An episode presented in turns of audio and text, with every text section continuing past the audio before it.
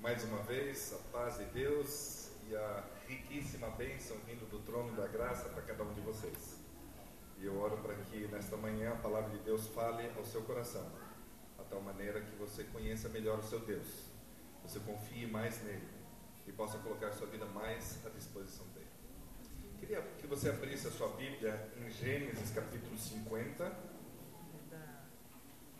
Enquanto você encontra aqui, eu pedi para o. É, esqueci o seu nome aqui. Eric. Isso. Eu pedi para o Eric, é, aqui na, na parte do som, e ele tem acesso à internet. E eu coloquei o site nosso do Núcleo de Missões à disposição dele. Quem porventura quiser entrar em contato, pede para ele. É, nós temos uma escola de missões online, tá? totalmente gratuita, não paga nada. Você entra, faz sua inscrição e assiste toda uma escola missionária para quem quer ser um missionário. É, logo, logo, daqui mais uns 15, 20 dias, nós devemos estar com a escola de plantadores de igreja. Se você tem vontade de servir a Deus e tem um lugar onde você sabe que Deus está te chamando para você plantar uma nova igreja, ali você tem todas as instruções. São aulas, videoaulas. Você clica ali e pode assistir. De vez em quando, até minha cara vai aparecer lá é, para você assistir as instruções é, para plantar melhor uma igreja.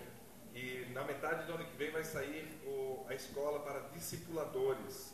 Pessoas que estão querendo faz, cumprir com a ordem de Jesus, de fazer discípulos. Vai ter toda uma, toda aulas também, orientações, material, farto, muita coisa, tudo de graça, para você entrar, assistir, baixar e assim por diante. Tá bom? Então é mais um setor da sua igreja que está procurando servir a igreja local para que a igreja local possa ser o mais eficaz possível. Queria que abrisse a Bíblia em Gênesis capítulo 50, versículo 15 em diante. Quero dar um contexto para vocês aqui da história de José. José havia é, vindo lá da terra dele, um garoto mimado pelo pai, e que um dia desses os irmãos ficaram com tanta raiva dele que pegaram, prenderam, colocaram ele dentro de um. De, né, venderam ele como escravo, ele foi parar no Egito. Depois de alguns anos, ele reencontra com os seus irmãos, faz as pazes com os irmãos e chama pai, mãe, todo mundo para vir morar no Egito. E ao chegar lá no Egito, agora, depois de alguns anos, a melhor terra acaba sendo a deles, e eles moram ali no Egito durante anos. E agora o pai, o Jacó, ou agora chamado Israel, o pai da grande nação chamada Israel, vem a falecer. Eles fazem o enterro, tem todo o período de luto, termina o luto e agora os irmãos começam com uma história bem esquisita. E vão, mandam primeiro recado até José, depois eles mesmos vão até José e eu gostaria de explorar um pouquinho esse detalhe com vocês aqui. Gênesis capítulo 50, versículo 15 em diante. Diz ali, ó. Vendo os irmãos de José que seu pai já era morto, disseram: é o caso de José nos perseguir e nos retribuir certamente todo o mal que lhe fizemos. Portanto, mandaram dizer, quer dizer, mandaram gente lá dizer. Teu pai ordenou antes da sua morte, dizendo: Olha eles colocando palavra na boca do morto aqui, ó. Portanto, mandaram, desculpa, dizendo: Assim direis a José: Perdoa, pois, a transgressão de seus irmãos e o seu pecado, porque te fizeram mal Agora, pois, te rogamos que perdoes a transgressão dos servos judeus de teu pai. E José chorou enquanto lhe falava. Por que será que José chorou naquele momento? O luto já tinha passado. O período que se chorava por uma pessoa querida já havia terminado. Não fazia mais sentido chorar agora pelo morto.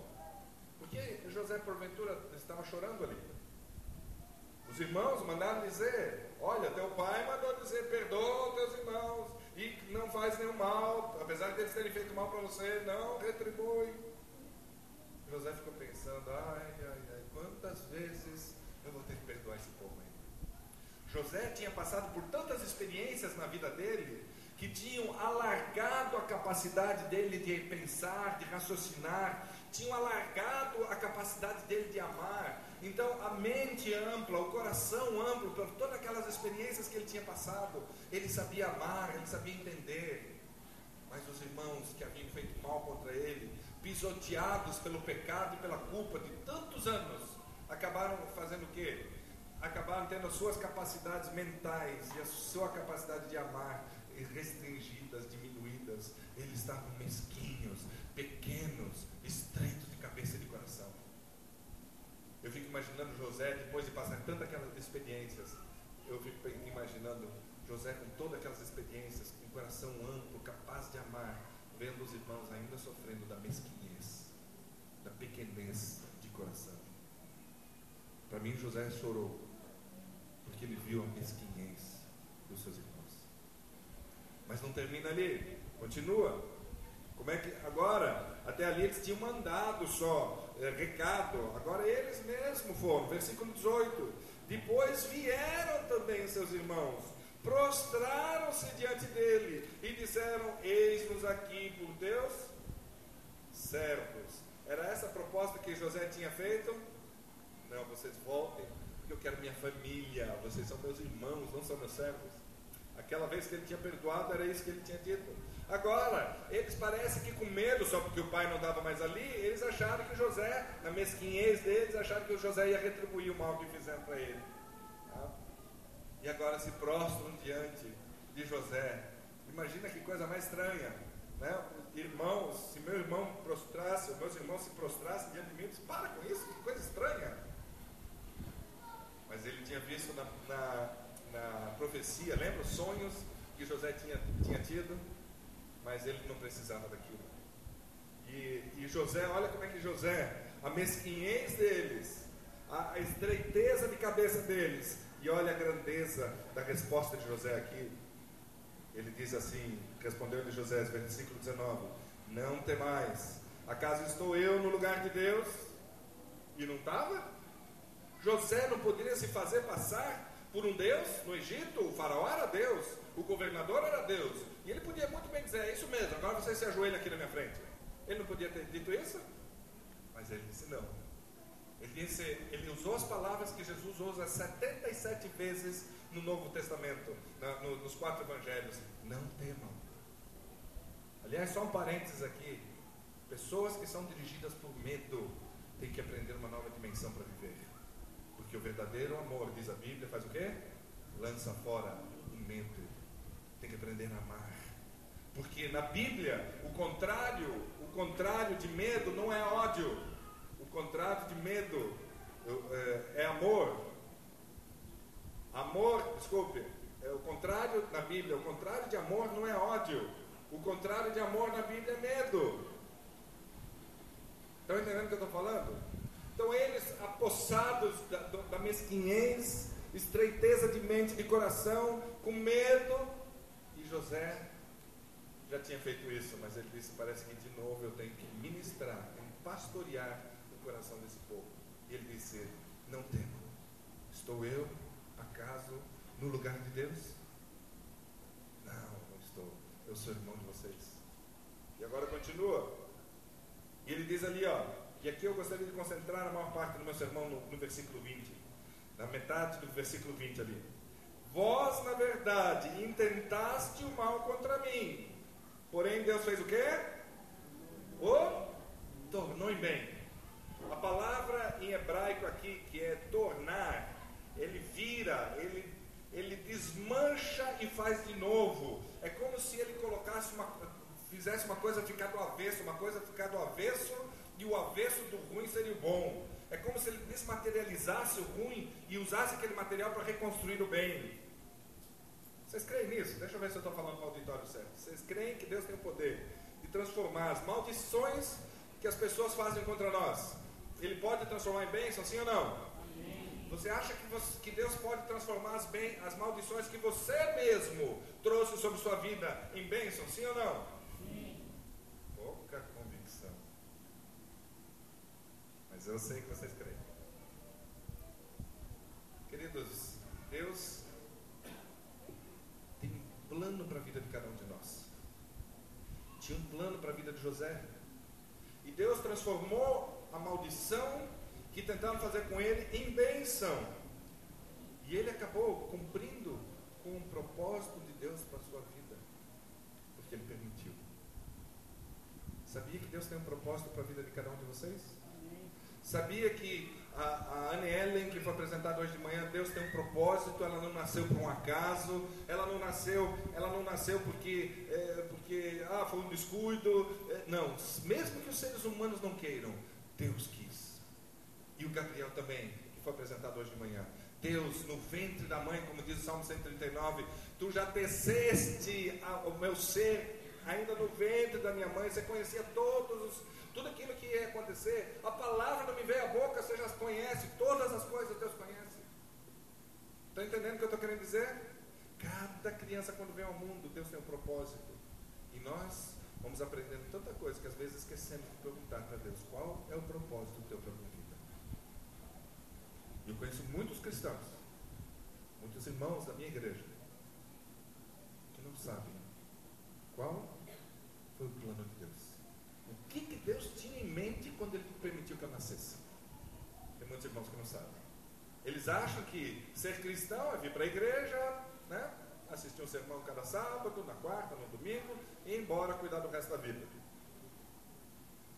não tem, não é assim.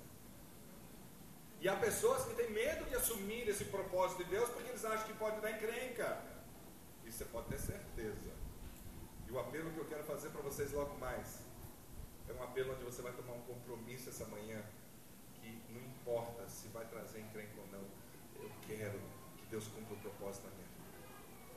Agora veja, eu gostaria de analisar a vida de José para você ter coragem, para você ter bom ânimo, para você entender tá, que Deus quer é, que Deus, em primeiro lugar, tem um propósito na tua vida, que Ele quer executar esse propósito através da tua vida e, principalmente, que Deus está querendo que você, o quanto antes, alinhe a sua vida, as tuas decisões com o plano que Ele tem para a sua vida. Que tal essa? Vamos dar uma olhada na vida de José, como é que ele fez isso?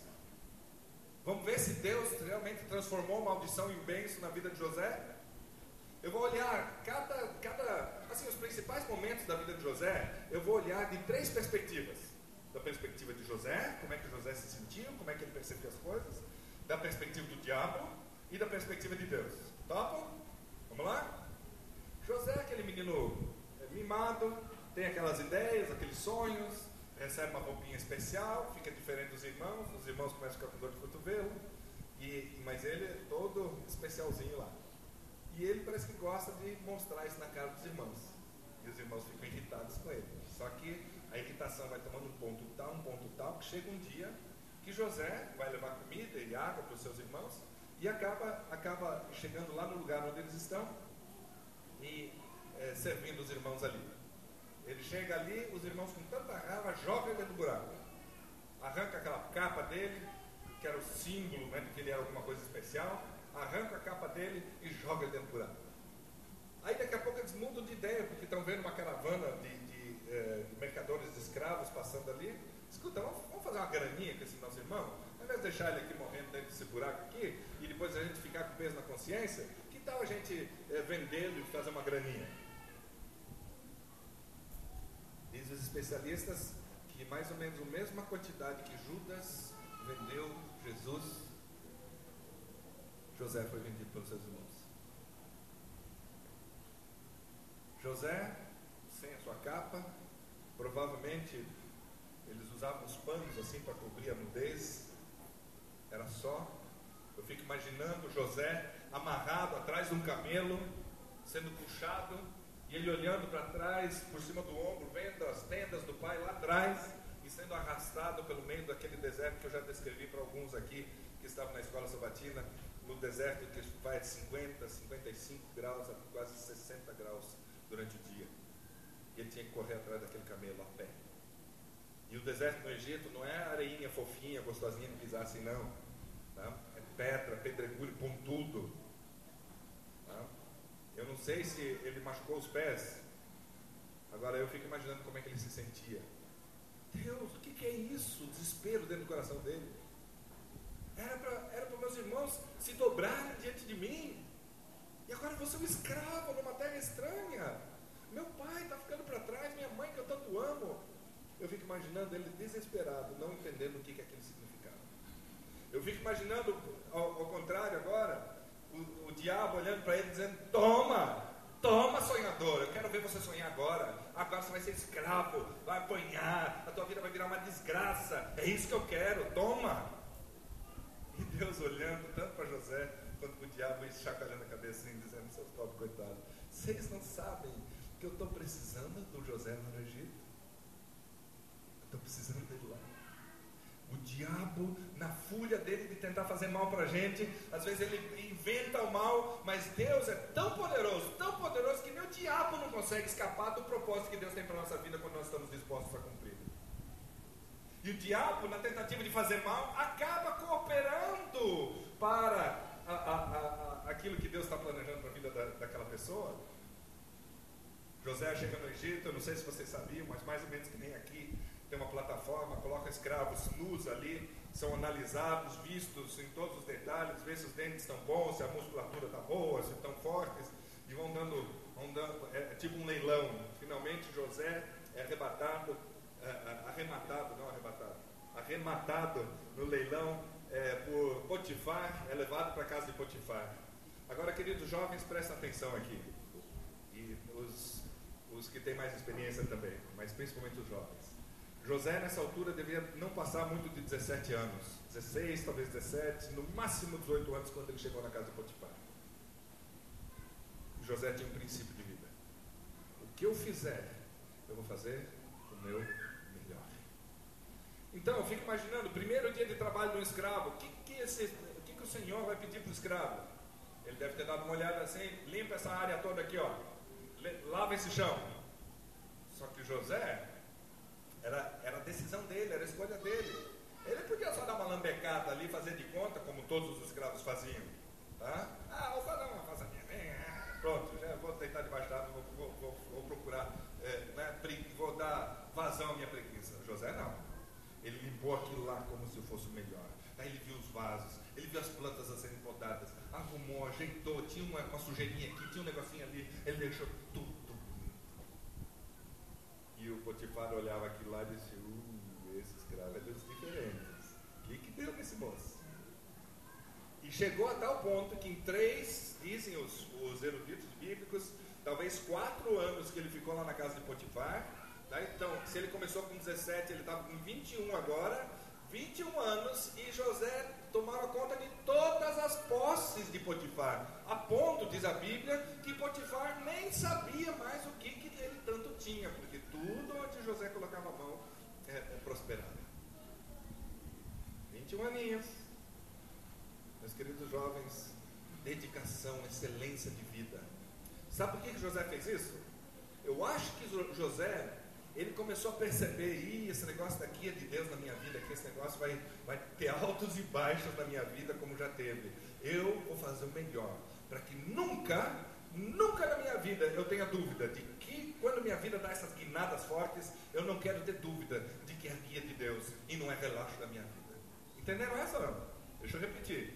José fez o melhor que sabia, para que ele mesmo sempre tivesse certeza que quando a vida dá essas guinadas fortes que às vezes dá, quando às vezes a, gente parece que azarou tudo, perdeu tudo, tudo ficou para o mal, tudo estragou, essa guinada para ele ter certeza de que não é por culpa dele, não é porque ele foi preguiçoso, não é porque ele foi negligente, não é porque ele simplesmente deixou as coisas andar, mas sim porque é Deus que está guiando. E não demorou a vir a segunda grande pancada da ele estava lá fazendo melhor. Era o escravo mais bem quisto na casa. Era o mordomo da casa de Potifar. Potifar era o governador do Egito. Era, era o cara que ele depois iria assumir a posição. E Potifar, Potifar, é, a esposa de Potifar, vendo aquele jovem musculoso, bonitão, jeitoso, né? Muito hábil com todas as coisas, inteligente, não era desleixado, fazia as coisas pensando. Ela botou os olhos e como pessoas às vezes, você sabe o que quer dizer a palavra incauto? Um incauto espiritual é um despreparado espiritual. Pessoa que não presta atenção. As coisas acontecem e ele acha que não tem nada a ver com a vida ele, vai dando vazão às suas paixões, às suas, a, a, aos seus bons e maus humores, conforme dá na cabeça, ao invés de entender que tudo é espiritual. Tudo tem uma dimensão espiritual. E essa mulher, esposa de, de Potifar, incauta espiritual, distraída, foi tomada pelo inimigo. E ela se lançou com toda a força da sua volúpia, de um desejo descontrolado, se lança em cima do rapaz. E o rapaz recusa. Diz: Não, como poderia eu pecar contra quem? O que, que ele falou? Ah, não, não é melhor não, porque vai que o pessoal da igreja descobre, aí eles vão me excluir. É isso que ele falou? Ele não tinha, era um jovem adventista do sétimo dia, sozinho, no Egito, nem lição não mandava para ele por correio. Estava sozinho lá. Como poderia eu pecar contra o meu Deus? Contra o meu Deus. Ele diz não para a mulher, a mulher não se contenta e se lança mais, e ele escapa, ela mete a mão na roupa dele, ele corre, deixa a túnica para trás, porque na cabeça dele ele diz: é melhor deixar a túnica do que deixar minha dignidade, do que deixar meu relacionamento com Deus. Jovem, que jovem de valor. E ele deixou a túnica. A mulher se sentindo rejeitada, eu conheço mulheres que se sentem rejeitadas às vezes. Uma das piores coisas, tentações pelas quais uma mulher pode passar é quando ela se sente rejeitada ela se sentiu rejeitada e vai agora, distorce a história, denuncia aquele que foi fiel tanto ao seu patrão quanto ao seu Deus, denuncia como tendo sido criminoso que atacou, etc. Eu creio que Potifar viu, porque o Potifar conhecia José, ele conhecia a esposa dele também. Mas como ele poderia fazer isso? Como diante da sociedade ele podia é, desculpar o, o, o escravo e acusar a sua esposa, ficaria muito mal para ele. Então ele, forçado pelas circunstâncias, ele jogou José, com muita dor no coração, jogou José no calabouço, prisão. Segundo momento difícil da vida de José. Deus estava indo tudo tão bem, estava indo tudo tão ótimo.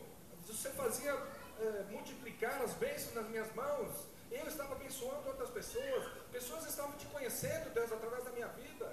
E agora isso. Tem coisa pior do que parar é, de maneira injusta na cadeia? José foi parar injustamente na cadeia. E lá estava ele, eu fico imaginando os pensamentos, os sentimentos. Deus, eu faço tudo o que tu queres. E por que, que isso aqui tem que acontecer comigo agora? O desespero. Ele era tão humano quanto você e eu. Se coloca um pouquinho no lugar dele. Se você fosse jogado injustamente numa cadeia por uma trama feita por uma, uma mulher desmiolada, imagina só. E ele lá chorando as, as, as, as angústias do coração dele, dizendo por quê, por quê, por quê. Como você e eu perguntamos. Nós devemos perguntar por quê e ter, teríamos que aprender a perguntar para quê. Porque o diabo vendo a angústia da, da, de José, sentiu ali naquele momento e disse, é, e, e, disse: Toma, toma. Você pensou que ia dar a volta por cima? Toma, agora fica aí na cadeia. Vai apodrecer aí dentro da cadeia, no meio dos ratos. Quero ver agora você sair daí de dentro. Quero ver. Eles vão te esquecer ali e a tua vida vai, vai ter terminado. E Deus olhando de novo lá de cima e disse: Oh, Lúcifer, você não sabe o que você está fazendo. E José, para, para de ficar angustiado eu tenho um encontro marcado aqui nessa cadeia, você, com o propósito que eu tenho planejado para você. Percebe como Deus vai, vai mudando, transformando a maldição em bênção? Você percebe? Ele está lá, passam-se anos. Dizem os especialistas que ele passou entre sete e nove anos dentro dessa cadeia. Sete e nove anos.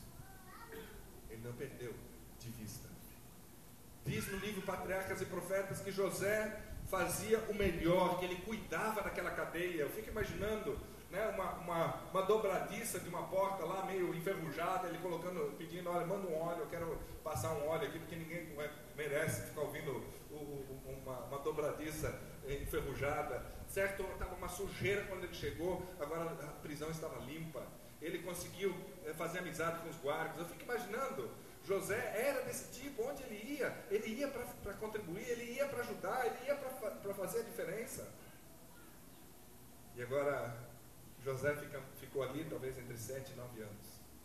E ali ele teve encontro com duas pessoas. Primeiro, quem foi?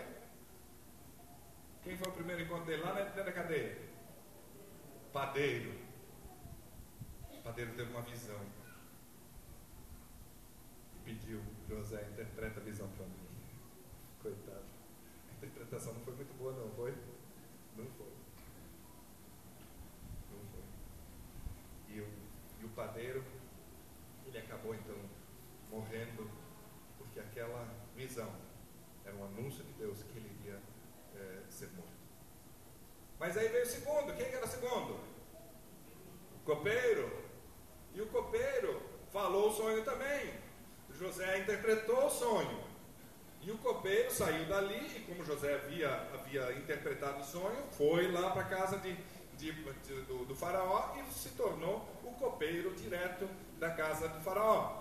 O copeiro era responsável pela, pela, é, pelo serviço ou por servir todas as bebidas.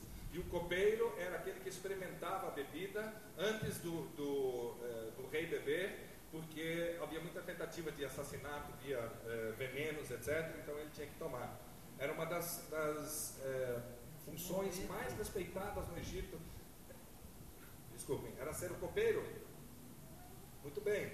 Agora dizem os especialistas que depois ainda dele encontrar o copeiro, eh, ainda deve, deve, ter ficado entre, pelo menos entre um ou dois anos ainda preso ali o José. Mas finalmente faraó tem o sonho dele.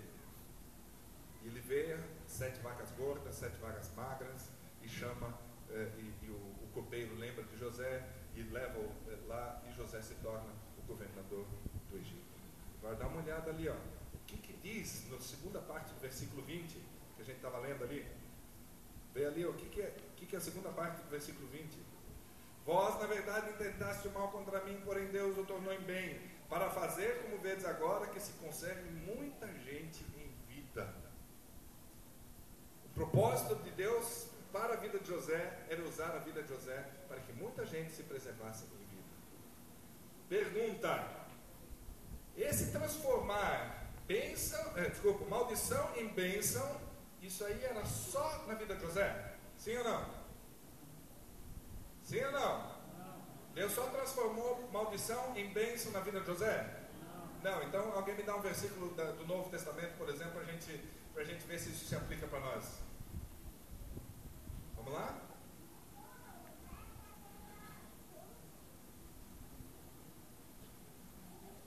Romanos 8, 28. Todas o quê? Todas as coisas cooperam para o bem daqueles que amam a Deus daqueles que são chamados segundo o quê? Seu propósito. Agora deixa eu ver aqui, eu quero ver com convicção agora. Você crê nisso? Que Deus trans, vai guiando a sua vida e vai transformando maldição em bênção na tua vida também? Deixa eu ver agora. Eu quero ver convicção, não quero ver meu braço assim mais ou menos, assim, não, eu quero ver convicção. Muito bem, estou falando para o auditório certo aqui. Abra sua Bíblia em Filipenses capítulo 1, versículo 6. O que, que diz ali? Uma coisa que o apóstolo Paulo está plenamente certo. Estou plenamente certo que o quê? Filipenses 1, 6. Estou plenamente certo que aquele que o quê? Começou a boa obra em vós, há de completá-la até o dia de Cristo Jesus. Querido irmão, querida irmã, você está nas mãos de Deus. Não ouça amém? Vamos lá. Você está nas mãos de Deus. Amém. Ele é poderoso para te guiar. Queridos, o que temer? Você vai levar pancada na vida? Ah, vai. Vai. O próprio Jesus disse: No mundo tereis aflições. Mas ao mesmo tempo ele disse o quê? Mas tende Bom ânimo, eu venci o mundo. Isso quer dizer, quem é que tem poder sobre as circunstâncias? Deus. Por pior que seja, quem está mandando? Deus. Quem é que está guiando? Quem é que está fazendo a boa obra dentro da tua vida? Eu não creio em predestinação. Eu creio em livre-arbítrio. Como vocês também creem. Eu não creio que Deus está tá pegando a minha vida como uma marionete e eu faço tudo o que Ele quer. Mas eu sei uma coisa: que Ele toca a minha vida, Ele vai guiando a minha vida Se eu contar a história da minha vida, e se você contar a história da tua vida, vai juntando as peças e você vai ver como é que Deus te guiou até esse momento que você está aqui. E quando você faz os cálculos da trajetória do passado e você olha para o futuro, você vê para onde é que Deus está te guiando, o que, que Deus está te querendo. Eu tenho visto na minha vida, na vida de dezenas e centenas de jovens, eu tenho visto Deus dar essas guinadas. Às vezes são muito positivas, principalmente quando o jovem coopera, quando o jovem é um jovem que, que, que entende que Deus está guiando a vida dele. Então ele se, se abre e diz: Deus, faz a tua obra. Ele se abre e se dispõe e permite que Deus o guie. Nossa, aí Deus pode fazer coisas maravilhosas. Mas aí os cabeça dura que nem eu, mais ou menos, né? Nasci num lar que não era cristão, dei cabeçada até não querer mais. Mas em algum momento eu decidi que Deus iria guiar a minha vida. Queridos, eu pergunto, o que nós temos a temer?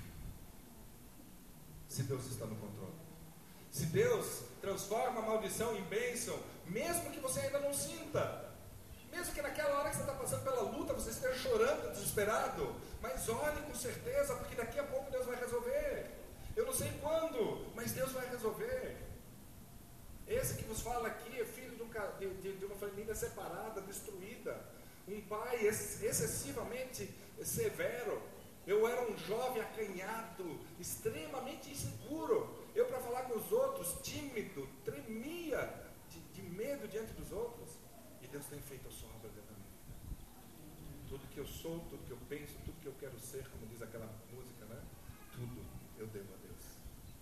E Ele continua aqui. E eu quero que Ele guie, porque vai doer. Vai doer. E eu quero dar essa notícia para você já aqui. Vai doer. Mas é bom. Sabe por quê? Sabe por quê? Porque Deus Deus é um Pai de amor que não vai te guiar para nenhum lugar que se você conhecesse todas as coisas que estão envolvidas, você também não escolheria. Como é que diz a, a, a, no Espírito de Profecia? Nada temos que temer quanto ao futuro, a não ser que nos esqueçamos como Deus nos guiou no passado. A nossa vida é meio acanhada. Por quê? Porque nós não acreditamos na interferência do poder de Deus. Vocês estão aqui diante de uma campanha agora evangelística.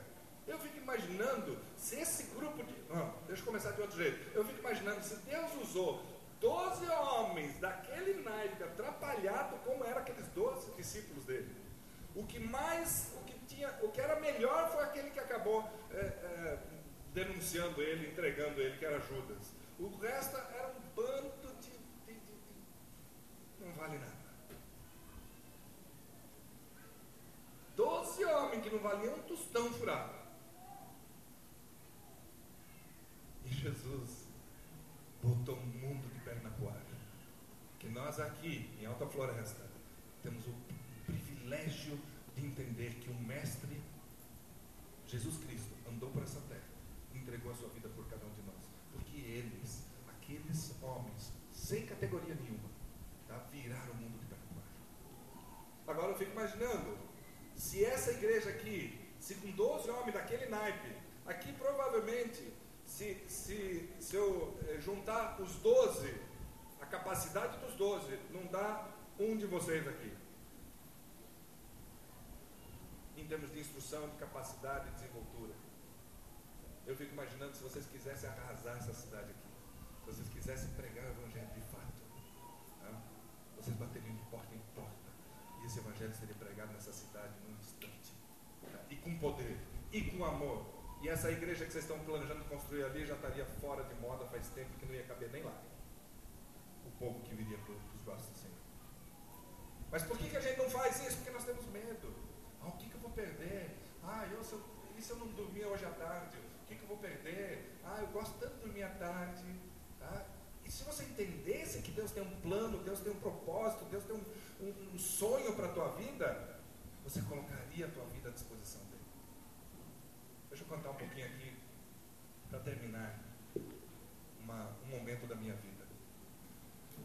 Eu tinha uma empresa, tinha um um, uma fábrica de confecção infantil, uma, uma, é, um restaurante, e ainda trabalhar para o Estado, nós estávamos muito bem, obrigado. E Deus bateu na porta do meu coração e disse, querido, você, eu quero você como pastor. Eu disse, agora, Deus, agora está tudo tão bem, né? Está tudo tão bonitinho, as coisas estão tão boas, né? Agora que você quer? É agora mesmo. Eu me dispus, esposa não entendeu no começo, mas logo ela, ela também se dispôs. E nós deixamos para trás aquilo que nós tínhamos, aquilo que nós éramos e fomos servir a Deus. Estudar primeiro, né? E eu lembro ainda, nós tínhamos tanto dinheiro, tanto dinheiro que dava para a gente passar os quatro anos de, de faculdade tranquilo, sem se preocupar. É, nem com comida, nem com aluguel, nem com nada. Tanto que fomos lá, compramos uma casa, né, na, na, cidade onde nós estávamos, compramos uma casa. E era para estar tranquilo, tranquilo, os quatro anos. Mas eu, né, como a gente sempre é assim, né, eu não gosto de ficar parado. Então fiz, fazia um biquinho aqui, fazia uma coisinha ali e tal, e produzindo dinheiro ainda para ver se não, não acabava. Aí chegou mais ou menos o, o mês de, de outubro por aí, e tinha uma moça, uma senhora, jovem senhora, que eu sempre dava carona para ela. Eu fazia transporte infantil, eu tinha uma, um, um, transporte lá que eu levava o pessoal. Uma senhora é, jovem, ela sempre pegava carona comigo. E eu ficava impressionado, porque já no, no, nos, nos, últimos dias ela estava com um barrigão desse tamanho aqui, oitavo mês de, de gestação, batendo de porta em porta, vendendo, vendendo coisas para eles poderem sobreviver. Eu disse, filha, fica em casa. Não, pastor, não tem como. Senão a gente não tem o que comer amanhã. Eu tenho que vender. Ela vendia geleinha, real, vendia não sei o que e tal. Ficava lá de porta em porta. Eu morria de dó. Mas eu via naquela moça uma estampada no rosto. Eu via que, que Jesus era o Senhor dela. Eu via no rosto dela. Aí um dia desse eu vi ela encontrando o marido dela, que era colega, não, não era na mesma turma que eu, mas estava estudando teologia na, na, mesma época que eu estava estudando também. E eu vi o mesmo olhar de consagração, eu vi no rosto dele. Eu disse, ah Deus, isso é brincadeira. Eu quero isso aí. Eu não sou desse jeito, eu preciso disso aí. Meio que uma hora de, de intervalo, fui lá intrometi pelo meio e perguntei, escuta, eu posso fazer uma visita para vocês? Pode. Eu marcamos uma sexta-feira pôr do sol, a gente, minha esposa e eu levamos umas coisinhas lá e tal, juntamos ali, vamos fazer o pôr do sol junto.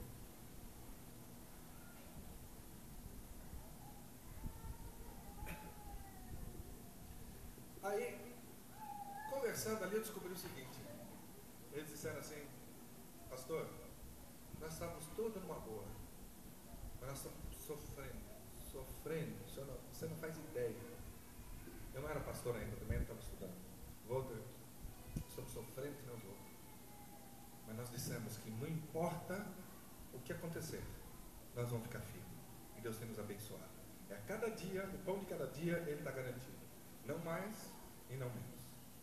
É uma luta, pastor. É uma luta. Mas é isso provavelmente que nos faz nos ajoelhar e orar com todo o coração. Buscar a Deus de todo o coração. Eu fui para casa com aquele negócio, pão, pão na minha cabeça, pão. Fui para casa, passou uns dois, três dias, aquilo me incomodando, e eu fiz uma oração. Ajoelhei um dia desses e fiz a seguinte oração. Deus, eu cheguei no momento que eu preciso fazer uma entrega diferente na minha vida. Eu preciso entregar minha vida, custe o que custar, doa quanto doer, faça, pode fazer o que você quiser da minha vida. Eu topo. Se doer, eu, eu vou ficar firme. Se não doer, tudo que acontecer, eu estou firme. Ok? Em nome de Jesus, amém? Levantei, fui tocar minha vida. Passou novembro, passou dezembro, passou janeiro. Fui lá, paguei a matrícula, a, a, a, as duas primeiras parcelas, parcela da, da, da do, do colégio e tal. E aí eu saí dali fui para casa festejar. Em casa a gente tem mania de festejar todas as coisinhas pequenas que acontecem, a gente, a gente faz uma festa, né? a gente se alegra com as coisas que, as bênçãos que Deus dá. Aí cheguei, amor, põe uma roupa bonita aí, vamos, vamos sair almoçar fora. Aí disse, ok, mas você tem dinheiro? Disse, claro, mas eu queria, eu queria que você pagasse hoje. Né? Ah, mas eu não tenho mais. Na minha conta zerou. Eu fui lá hoje de manhã, não tinha nada. Disse, como assim? Mas o que, que você fez com o teu dinheiro, amor? Ô, mulher gastona, você não sabe a situação que nós estamos e tal, aquela conversa de marido e mulher, né? Mulheres sabem do que eu estou falando aqui, né? Ô, é gastona, então. Deixa que eu vou lá, eu, eu, se põe, se arruma aí, arruma as crianças, que, eu, que enquanto isso vou lá no banco, vou buscar dinheiro. Fui lá no banco, e aquele barulhinho que ninguém gosta, né? Saldo insuficiente. Nós tínhamos dinheiro para quatro anos. Para quatro anos. E eu vejo ali que. Olha, se Deus sequestrou nosso dinheiro da conta, eu não sei onde é que foi parar aquele dinheiro, mas se Deus sequestrou o dinheiro da nossa conta, glória e aleluia, porque Ele sabe o que faz. Ele sabia o que estava fazendo.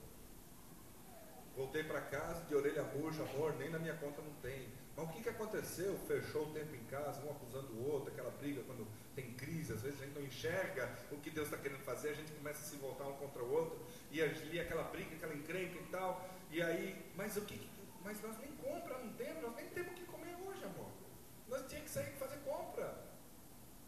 E ali eu lembro ainda que minha esposa disse, vamos, vamos ali no colégio, ali tem uma alameda de abacates, né, que era a entrada principal, e era a época de abacate, e tinha uns abacates meio jogados no chão, outros ainda estavam pendurados, e nós fomos lá e, e fizemos a, a, o ceasa do Senhor, né, que a gente dizia, a gente fazia a colheita do Senhor ali, e levamos um monte de abacate para. Tinha um pouquinho de alho, tinha um pouquinho de sal, tinha um pouquinho de limão, tinha um pouquinho de açúcar, né? tinha um, um, um, pouquinho de farinha, e aí, mas não tinha mais azeite. Então, mesmo que minha esposa quisesse fazer que nem a viúva de Sarepta ali, pegar um pouquinho de farinha que tinha, um pouquinho de azeite, misturar, não dava, não tinha azeite. Aí minha esposa inventou o tal do pão de abacate, porque o abacate é oleoso, ela colocou abacate na massa do pão e fez pão de abacate. Ficou ótimo. Aliás, receita que as irmãs podem, podem é, acompanhar aí. Segundo lugar, o que nós vamos passar nesse pão, já que não tem o que comer? Aí pega um pouquinho de alho, um pouquinho de, de sal, limão ali e fazia um patê de abacate. Aí para tomar, vamos só comer pão, pão de abacate com, com coisa de abacate, dizer patê de abacate? É, acho que é, mas vamos tomar alguma coisa? Suco de abacate. Inventamos suco de abacate, fica uma delícia. Até hoje a gente toma em casa. Suco de abacate. E para sobremesa, adivinha? Abacate. Não, não, não, não. Tinha uma bananeira que crescia no fundo a gente comia banana. Peguei vocês, né? abacate com banana. E ali a gente passou duas semanas naquela situação. E, e a gente estava acostumado a ter muito dinheiro. E não sei se seus irmãos já passaram por essa situação, você ter muito, de repente não ter nada, talvez seja uma das dores mais profundas que um ser humano possa passar. E, e ali a gente estava confuso e tal, e quebrou o pau dentro de casa e nós fomos, fomos atrás para ir correr atrás de dinheiro. Eu comecei a vender algumas coisas, minha esposa começou a vender um, uns cacarecos que ela tinha lá também, e pouco a pouco foi juntando dinheiro e tal. Mas nós passamos essa, essa, esse período de luta e dificuldade. Queridos, aquilo me obrigou a entrar numa estrada, numa senda que eu não estava querendo ir. Eu me achava bom demais, eu não sabia, eu era prepotente, eu era arrogante, eu era metido. Ainda sou, um pouquinho menos já. Mas Deus me empurrou para dentro daquela senda. E sabe o que? Aquele, aquele homem que era empresário agora estava batendo na porta da casa dos outros para vender um pacotinho de geleia real por cincão. Mas eu me sentia humilhado com aquilo. Mas estava os filhos lá em casa, precisava comer. E vamos lá. E bati na porta de um. E eu ficava irritado quando as pessoas não compravam. Olha, olha, cadê essa minha? Como se ela não tivesse direito de não comprar. Eu ficava irritado quando não comprava. Aí eu lembro de uma, de uma, de uma situação muito específica ali. Uma casinha caindo aos pedaços. Um quintalzinho todo no meio do mato e sujo. Uma cerquinha ali que estava caindo aos pedaços também. Eu bato a porta ali, bato ali e sai uma senhorinha desse tamanho assim talvez. É? Faltava os dentes na frente, não, não tem problema. Ela olhou para mim assim, o que, que você quer? Eu disse, olha senhora, estou aqui com esse produto aqui, tal, tal. Não quero, vai embora. Eu não gosto de vendedor batendo na porta da minha casa. E me distratou. Eu disse, ah, velhinha, o que, que você está pensando? E a prepotência subiu, aquele orgulho. Se você soubesse, eu pensando comigo, né? Não falei, fiquei quieto. Mas dentro de mim assim, ó. Se você soubesse que ele está na porta da tua casa, aqui você estenderia o tapete vermelho, você contrataria uma banda para me receber aqui na sua casa. Velhinho, não sei lá e saí nervoso. E na hora que eu saí, virei as costas, silenciou dentro da minha mente e eu ouvi a voz de Deus dizendo assim: Tá vendo, filho? Onde é que você está? Quem você de fato é? É isso aí que você é. naquele momento parei na esquina, chorei, pedi perdão para Deus, por aquela arrogância, aquela prepotência. E pedi, Deus, para eu aprender humildade, me humilha, mesmo que doa. Eu pedi, me humilha, e de porta em porta, as humilhações que a gente levava, eu comecei a receber aquilo como o treinamento de Deus. Porque eu pedi humildade para Ele. Será que Ele vai vir com uma varinha de mágica e vai pum, na minha cabeça assim? De repente eu, eu, eu já estou humilde? Não, Ele vai me colocar em situações em que eu tenho que aprender humildade. E os quatro anos, aliás, os três anos que restavam de teologia, Deus me humilhou. Deus me fez passar por situações que eu, eu nunca quis passar. Eu não passaria sozinho se fosse para eu escolher. Mas Deus me fez passar e me fez bem. Me fez bem. Eu entendi o que é ser desempregado. Eu entendi o que é uma pessoa bater na minha porta. Eu entendi o, o que eu nunca poderia ter entendido de outra maneira. Deus trabalhou no meu coração. Deus me ensinou a andar pela fé. A gente às vezes saía na sexta-feira à tardezinha, depois da aula, não tinha dinheiro, só que segunda-feira tinha que pagar parcela lá, tinha que pagar o, o colégio na segunda-feira e não tinha de onde tirar. Aí eu saía na sexta-feira à tarde, trabalhava que nem um louco, na hora do pôr do sol parava, na hora que dava o pôr do sol do sábado à noite, saía para a rua de novo, ficava até meia-noite na porta da casa dos outros, perturbando os outros. Sete horas da manhã eu já estava domingo de manhã na casa dos outros de novo, e o povo me escorraçando, e eu ali, e tal, aquela luta, chegava no final, no final do domingo, às vezes oito, nove horas da noite no domingo eu pegava os bolsos de dinheiro, com toda aquela mixariazinha no, no, no bolso, colocava em cima da mesa.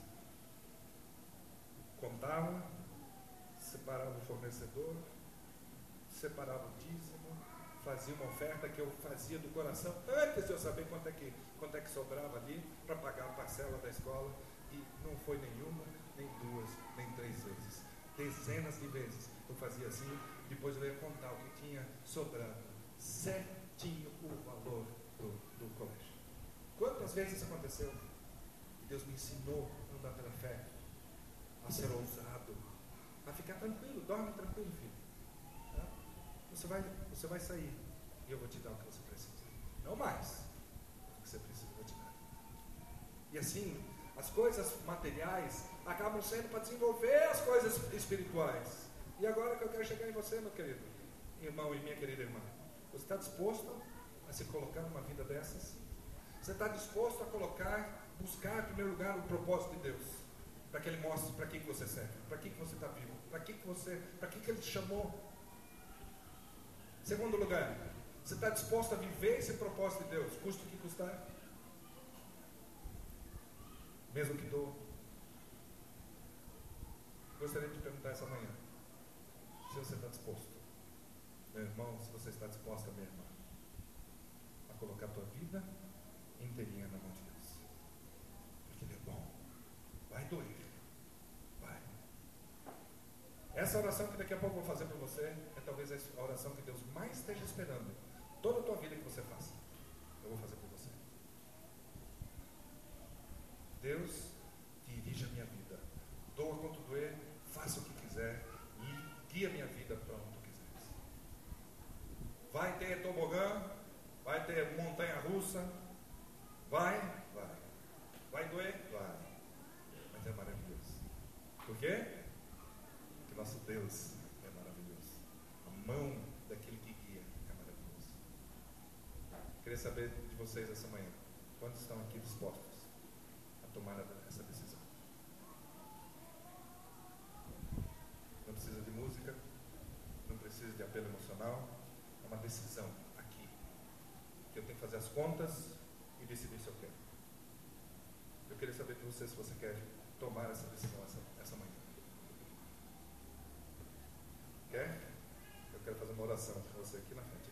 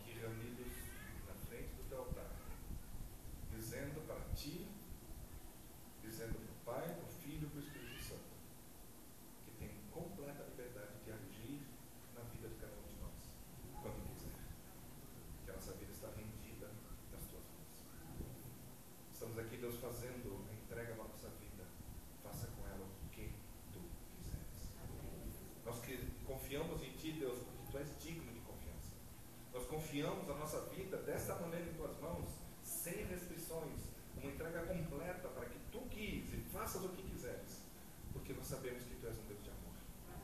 Pedimos a tua misericórdia, Pai. Mas pedimos, Deus, que tu faças essa obra completa e cabal em nosso coração, quanto for necessário. Eu suplico a ti, Deus, que não poupes nenhuma dor que nós temos que passar para crescer. Pai, poupe-nos daquela dor que não faz sentido. Poupe-nos daquela dor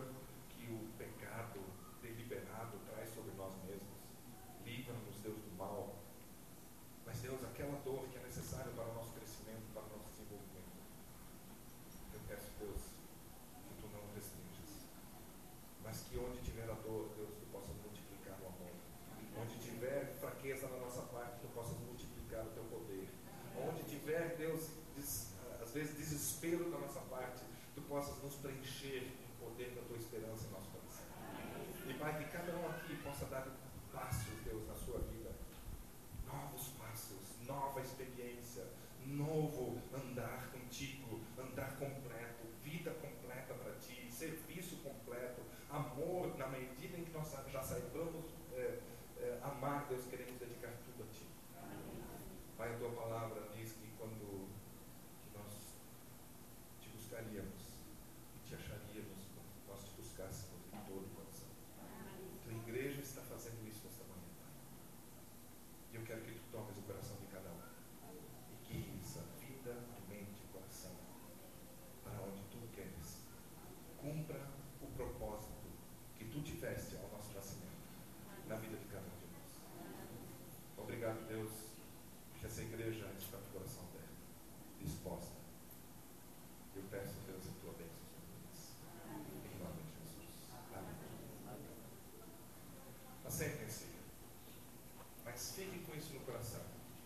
eu sabia que. Pastor, podemos terminar aqui? Tá podemos? Teríamos um hino ainda para cantar, mas eu gostaria de pedir para a igreja é, que você até ache o caminho da sua casa, mas carregue essa impressão que o Senhor deixou na sua mão, na, no seu coração. Não se, não se distraia em muita conversa agora. Fique com essa impressão do Espírito Santo no seu coração. E ao você levantar, saia, leve decisão que você fez essa manhã. Nós não vamos ter mais o, o hino final. Vamos sair com essa impressão que o Espírito Santo deixou no seu coração. Tá? Evite muita conversa.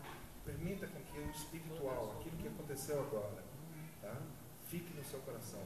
Você carregue e tenha tempo para pensar, refletir sobre isso. Deus abençoe. Deus guarde. Hoje à tarde nos encontramos. Três horas nós nos encontramos.